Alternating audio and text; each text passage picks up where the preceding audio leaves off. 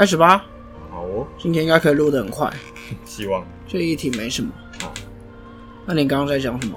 没有啊，我只是觉得今天遇到那个哭笑不得的状况，就原来圣约翰，哭笑不得 原来圣约翰是用来被骂人的啊！词。就我今天搭公车啊，然后就遇到一个老人家，我们这台公车已经挤满，他硬要上我们这台公车，啊，后面其实有一台空的，然后他硬要上，然后上不来还架拐子，然后他撞到第一个人，然后第一个人撞到我，然后我就只是我就跟他讲啊，帅哥，不好意思，你后面还空的，你为什么不搭后面？呃，年轻人，你不要骗人啊啊！我看那后面没车的。各位听众朋友们，大家好，欢迎收听中议题。你中意什么议题呢？我是主持人钟义群。那我旁边的是大家好，我是有健。有健，故事还没讲完，继续吧。好，反正呢，就是那个老人家就说：“哦，你骗人！我刚看那个，我刚刚看那个动态没有车啊，然后其实就是差一个路口而已啊。反正我也不知道，我说啊，你那个后面那台有位置有空位，你座位比较安全呢。他说你圣约翰的学生是不是？凭什么管我搭哪一台公车？”弱智，重点是我刚刚不是讲他架拐子撞到第一个人，第一个人撞到我，他架拐子那一个人，他是圣约翰那一站上车的？然后我就觉得 那个人的心心里应该五味杂陈吧，就是我被你架拐子，还莫名其妙被你被你骂这样。他是被圣约翰的学生弄过什么东西吗？什么恨圣约翰啊？我们那边的公车是跨区啦啊，然后他可能觉得说我是本地人，你凭什么外地人要赶我这样？而且我想到一个问题，耶，为什么公车都会有连两台在一起的？哦，从以前到现在就有很多这种情形啊，你不觉得很奇怪吗？没有，我我今天这个状况是说，因为我们这条路线进到市区之后，会跟另另一条市区公车的路线重叠啦。我知道啊，但是主要是三零七那种连着来的那一种嘛。对啊，就连两台，然后先后就来了，还蛮多这种情形的。就可能有的司机开得快，有的司机开得慢嘛，不然就真的是排班的人员真的有问题，对吧？这种在日本应该不可能发生。我觉得这个可以拉另外一个议题来讲，就是日本那边真的很厉害，就是他们可以排班准点准到说我中间哪一个站几点几分会到，然后而且他们的公车都不会超时。而我们台湾这边是你开一天开个十二到十五个小时很正常。然后客运公司整天在那边哭说：“哦，我没人啊，所以只能让司机超时这样。”这个就是运输管理可以做的工作。嗯，说不定也可以来讲讲看。嗯，好吧，那聊多了，这周要讲什么？这一周要讲槟榔交出来。那跟我讲，警察临检，槟榔交出来。最近警察局出事很多哎。嗯，我觉得台湾的情形很特别，好像好像一阵子就会某一个地方出很多事。嗯，有没有可能是那种就是媒体因为一直聚焦在这边，所以就会变放大？我也觉得有可能是放大，可能这种情形一直以来都有，但之前大家没有人报。嗯，就像其实之前长隆海运出事的时候，大家就会报海运怎么样怎么样，然后出这么大的事啊。嗯，但其实媒体没有报道的是，在国外，在美国，在欧洲，其实海运是常常在出事的。嗯。只是今天长荣海运刚好卡在那边，然后台湾之前又没有这种情况，所以爆出来，嗯，会觉得很少。但其实这种情况是一直在发生的，嗯，所以真的是有可能聚焦，让我们觉得，哎，最近怎么都是警察在出事？嗯，就是有点像以前，就是大家都会讲啊，我们以前治安多好多好，然后现在，哎，怎么好像哪里有有枪击案是很正常？那其实有一部分是因为以前平面媒体没那么发达，台中地上可以捡到枪。有吗？哦，我不知道。但你知道，其实五都的那个永枪率不是台中居冠吗？是台南吗？五都的永枪率统计出来是台南居冠。那这个统计其实是用抽样吧？嗯，就是我多少人里面，然后我收出多少把枪，然后再去推估，这是很常见的统计方式。那其实最后统计出来，台中已经输了 啊！台中人加油，好吧，不要愧对你们庆忌之都的名称，好不好？好，我们该回来的啦。其实最近警戒的事件发生很多啦。呃，闹比较大应该是那个闹警察局的事情。嗯，黑衣人闯。对，但是那个其实我们觉得没什么，那个就是那个就是官官相护，白痴署长局长。呃，应该是局长。OK，那有一点是我们想要挑出来，就是桃园这个临检事件。嗯，因为其实警察临检的争议存在已久。嗯。也有非常经典的大法官事件，那只要有学到相关的案例，都一定会提到的四四五三五，嗯，这些都是长期以来其实对于警察临检出现的争议，所以我们想要拿出这个案子来讨论啊。嗯，倒是那个杂分局，我们倒觉得那个没什么。嗯，那这个案子就请有健来简述一下吧。其实这件案子就是四月中的时候，一名詹姓女老师或者是女。反正新闻报道有很多种说法。詹姓女士，对，詹姓女士，她在中立后火车站被一名骑机车的远警拦下来盘查身份。那简单来说，这个大家应该如果看新闻，大家应该都知道。反正简单来说，就是这个詹女她拒绝盘查后，与这个远警发生了争执。那过程中，她就对了远警说一句：“你很蠢。”然后，所以后来远警就用妨碍公务罪嫌把她逮捕，移送法办，把她大外割，把她压在地板上的。那詹女事后在脸书上。发文说失去自由的九个小时，然后怒批说这个远景处置过当。其实这个报道没有说出一个东西，嗯，远景并没有说他为什么要拦查他。报道没有，但是事后他们补充的蛮多的。我觉得说，哦，这是那个，这是那个流音出没区，然后怎样怎样，不管怎样，但是你当下没有对被临检人说出你临检的理由。哦，他说他我凭我的经验呢，我合理怀疑。那这个是没有意义的东西。那我们等一下也会提到了，这边会稍微提这个，是因为我们不能够只看报道的内容，然后就去想这件事情，因为你只看报道的内容，你可能就会觉得詹女士无理取闹。嗯，对，所以我们要先思考这一点。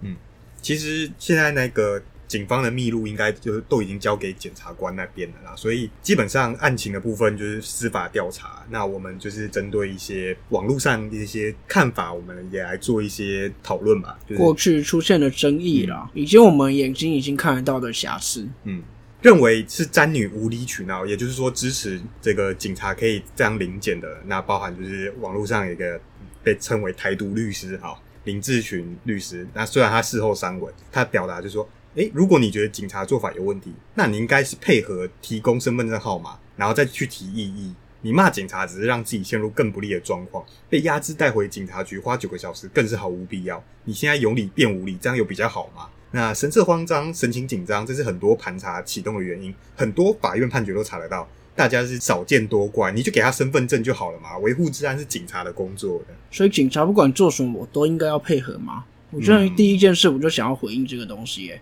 然后的确，我觉得那个女士骂警察可能有一点冲动了啦。嗯，但是她提到一个神色慌张、神情紧张，所以我今天我要被当掉，我要赶考试，所以警察就可以因为这个拦查我。你不觉得这样就很奇怪吗？是啊，就是太笼统了。这等一下也会讲到，大家应该都会有那种。人有三急嘛，你有时候急的时候，哦，在路上找不到厕所，你也会哦左顾右盼，看一下那边有没有公共厕所这样。那但这个律师在讲的就是，你如果认为他做法有问题，你在事后可以对他提出申诉。嗯，那我就会想到，他做法有问题，我为什么要配合下去？我还要等到被他查完了，经历一个有问题的程序，我再来申诉，这很不合理吧？嗯，就是对我也是这么觉得，就是。好，这应该留在我们后面的那个看法再讲。那好，那接下来就是网友就讲的，啊，拿个身份证一分钟而已，何必呢？你在公共场所，警察就是可以盘查你啊。哦，这句话大错特错。第三点就是有蛮多人持这样的论点，就是平常干警察，你出事就不要找警察，你一直找警察麻烦，那你之后如果被偷东西或被怎样，就不要找警察保护啦。这样，我是不知道现在这件事到底是警察在找人麻烦，还是我们在找警察麻烦啦。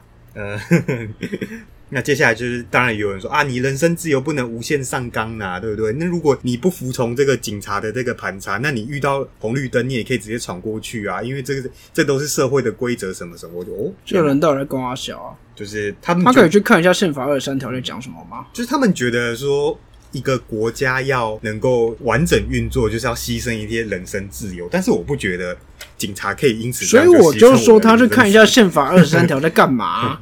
哇，你你这样立场太偏颇了，我还没讲完呢。好，那接下来就是 有网友就说：“OK 啊，你不配合没关系啊，你你知道你在美国，如果不配合，那岂是九个小时？你直接回苏州卖鸭蛋了，对不对？美国警察多多凶，哎，不是凶狠，多强悍呐！你不配合，他就警枪掏出来，你叫你跪下你就跪下，你不跪下就一枪毙了你，知道吗？然后我就，你不觉得美剧有点看太多了吗？基本上美国警察在执法，他可能遇到黑人真的是会直接毙毙啊。他们遇到白人应该不太会 呀，还还有还有黄种人。然后最后就是网友就说：“哎、这个临检就跟酒驾一样，那你你酒驾也可以直接拒检的哦。你看万华分局那天就盘盘查就盘查到一个酒驾，所以他跑跑等一下掉了，为什么酒驾可以拒检？酒驾就有很明显的理由在那边啦，但今天这件事情就是没有理由啊。嗯，其实我觉得这个都讲的很准，因为你看你酒驾，你就是开车，不管开车或骑车过去，他就会放一个酒测的牌子嘛。那你有时候可能路边停红灯，你如果骑车的话，警察会拿一根棒棒叫你吹，这样。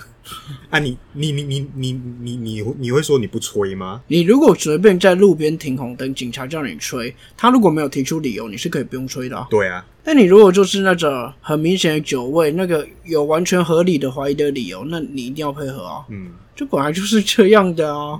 我这些人到底在讲什么？我真的听不懂。我们之所以会把拒检的罚则提高，就是因为之前太多那种为了躲酒驾，然后直接冲过去嘛，那根本两回之事啊。因为这是两酒完全两因为件事、欸。对，因为酒驾的临检，它的它的程序就是那样子，它有一个完整的 SOP 啊。好，那我我我觉得我们的那个立场有点太偏颇了。好，没关系。那接下来就是反对方，也就是说认为警察执法不太 OK 的。第一点就是说，呃，之前没看过你，凭我的经验，这样这样讲太笼统，就是变成说，那这样路上警察想怎么临检就怎么临检哦，所以我今天到台南去出差，嗯警察就可以临检我了。我之前没有在台南看过你。哦 有啊，有很多网友去那个中立分局留言说啊，我明天要去那个桃园出差，我先跟你报备哦哦，以以免你没看过我被抓走。我 看我看到那些留言真的是快笑出来。对，做得好。啊，第二点就是说违法盘查就是侵犯人权，这就是不对的，不管你讲什么多就是不对。嗯，他讲的两件事，欸第一个违法盘查，第二个侵犯人权。其实这两件事要分开来看啦。嗯，当然，这到底是不是违法盘查，我们等一下可以讨论。第三点，违法，诶、你那个警察在警方这样违法拘留九个小时，这个妨碍公务规定只能拘留三个小时。当然，后面警方有说哦，因为那个他是公然侮辱什么，可以到九个小时什么，包包。我觉得这个这个细节啊，这个讨论这个就有点太细了。这样，第四个在针对就是当初警方释出的影片，就是警方那时候一开始只释出对詹女不利的嘛，然后就说詹女说啊你真的很蠢，但其实有些网友回放之后，他觉得说詹女她只有讲很蠢，他没有我是觉得不用讨论这种东西啦。然后对，那当然也有一方面的律师有出来讲说，哦，这个只是对一个这件事情的合理评论，那你们可以去找那一个法院的判例，这是有有判例，就是说，呃，他只是对这件事情的评论，所以这不是公然侮辱，呃这 OK 没。有，我是觉得讨论这个就偏了。对对对，我得，觉得詹女在这件事上唯一做错的事情就是她冲动去骂警察。嗯，对，所以这个很宠不用讨论太多啦。那第五我们比较看的是她程序的东西。好，那第五点就是他们就讲说，因为陶陶警后来说，哦，这这个地方是流莺出没，所以那网友就说，现在就是整个城市都是我的指定区喽，对，因为警方的这个指定区我不会事先知道嘛。那你如果出事之后才说，哦，这个地方治安很差，所以是我们的治安热点，那就是变成说民众完全不知道说，哎、我到底哪里是一个治安热点的指定区啦，对吧、其实警察是可以针对一些比较可能犯罪率高、容易有犯罪的地方去临检，甚至警察是真的可以设定一个指定区的，这在《警察职权实行法》里面有规定的。嗯但这个指定区我们也会讲到，它是一个非常有问题的规定。嗯。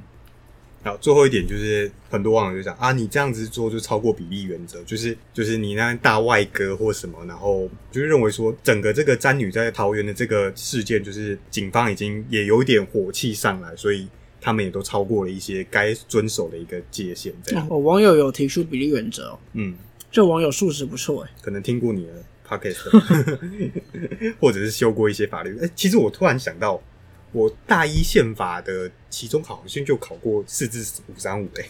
四至五三五是非常经典的，只要有学过法律，的一定会听到啦。嗯，我印象中好像有这个考题。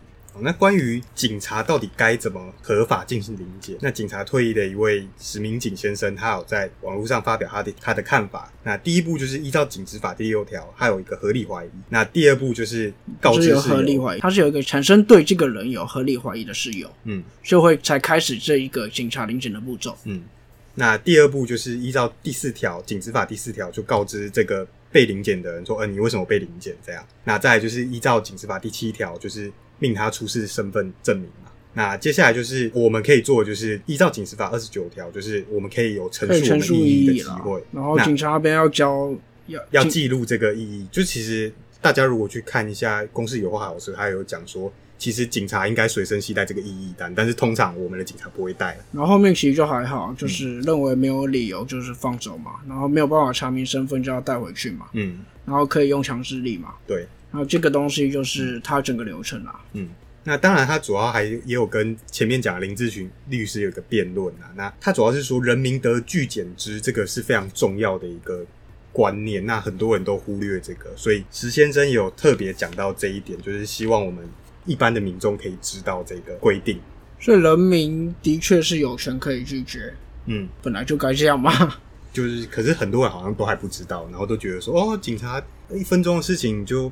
配合他嘛，干嘛这样找人家麻烦呢？这不就打脸？前面有一个说，在公共场所，警察就是可以临检你。嗯，所以他们是法盲嘛？但其实我们说的打脸是有另外一个理由可以再打脸他。因为刚刚就像前面讲到，最近警戒的事情很多，那所以其实网络上大家有其他面向的讨论啊，也是可以大家可以想想。那第一点就是说，哎。警察这样是不是乱枪打鸟？然后为了追求绩效，我印象那时候的政论节目也有讲说，哦，每个警察都有每一个月都有一个配额，好像你要零检几个人什么之类的，这样。反正就会讲到一个临检跟真的能抓到犯罪的关联性啦。我觉得我们这个就太深了，也太偏了。对。就我们不会特别去讨论这个东西，然后还有人说啊，上层的命令下层无法抵抗，就是其实有点连着刚刚讲，就是哦，这个所长可能要我们这个月要临检二十个人，所以我我就是要乱临检二十个人。其实这这没办法，因为警察就是一个一条边的体系嘛，所以他讲的这个是有理。其实讲到这件事，那大家也会提到很久之前，就是李永德先生现任的文化部部长，那他那时候是客委会主委，他在。台北转运站穿着拖鞋在台北转运站逛来逛去，然后就被临检。那一次就是变得比较有点失去这个焦点，就是说大家都觉得说，哦，你那个耍官威，所以拒检。但其实他那一次其实做的也是对的，他就是觉得说，哎，警察你没有和一个正当理由，所以我。不给你我的身份证是 OK，那当然后面那一次的警察后面也是就哦就放放他走这样，没错啊，这整个程序也很 OK 啊。可能那时候因为民进党声势比较差，所以大家网络上基本上都骂，都在都在骂李永德，对，有点可惜。是如果那时候如果有好好来讨论，说不定说不定今年就不会有这个事情发生。也不会，还是会有啊。你看五三五多久了？哦，好哦，你原来对我们的警察这么没信心，也不能说没信心，只是总有老鼠屎嘛。嗯，好，那其实这个案子我们刚讲的其他的一些讨论绩效啊，或者一条边的，我觉得都扯远了。嗯，那的确是可以讨论的议题，甚至你说警察一条边的制度，你可以拿出像军方也是这样，那一条边体系会有什么样的问题？这个是一集的内容哦。嗯，那我们不用在这边讨论了。以这个案子的话，我们可以聚焦两个点。第一个是在公共场所，警察就可以临检吗？我们刚刚好像有说了一些结果，不过这边我们先打一个问号，大家先想一下嘛。我们平常在公共场所遇到警察临检，他这些都是合理的吗？他真的可以临检我吗？嗯。第二点就是关于警察职权实行法，刚刚有提到第一个警察临检的要素，你要产生合理怀疑。嗯。那什么是合理怀疑？这一点是我觉得在警察临检的争议一直以来最大的地方，到底什么是合理怀疑？嗯，所以从这个案子又可以导出这两点的探讨。那这也是我们可以先提出来的一个问题啦。嗯，那听众朋友们一样可以先想一下，这两点到底觉得合不合理啊？或者是有什么意见，认为可能对啊，就给他一分钟的身份证就好了嘛？其实 其实都是很不错的意见啦。嗯。那如果可以的话，就到我们粉丝团留言告诉我们吧。小众是刁民啊啊，大胆刁民啊，为难警察，嗯，王八蛋啊！好了，留言之外，按赞、订阅并分享。你也太跳痛了吧？没有，我就是想嘴你而已。没没问题，我就是要维护自身正义的愤青。欠嘴。那详细的分析，我们就等下一集吧。这一集就先到这边，这里是综艺题，我是综艺群，我是有健，我们下次见，拜拜。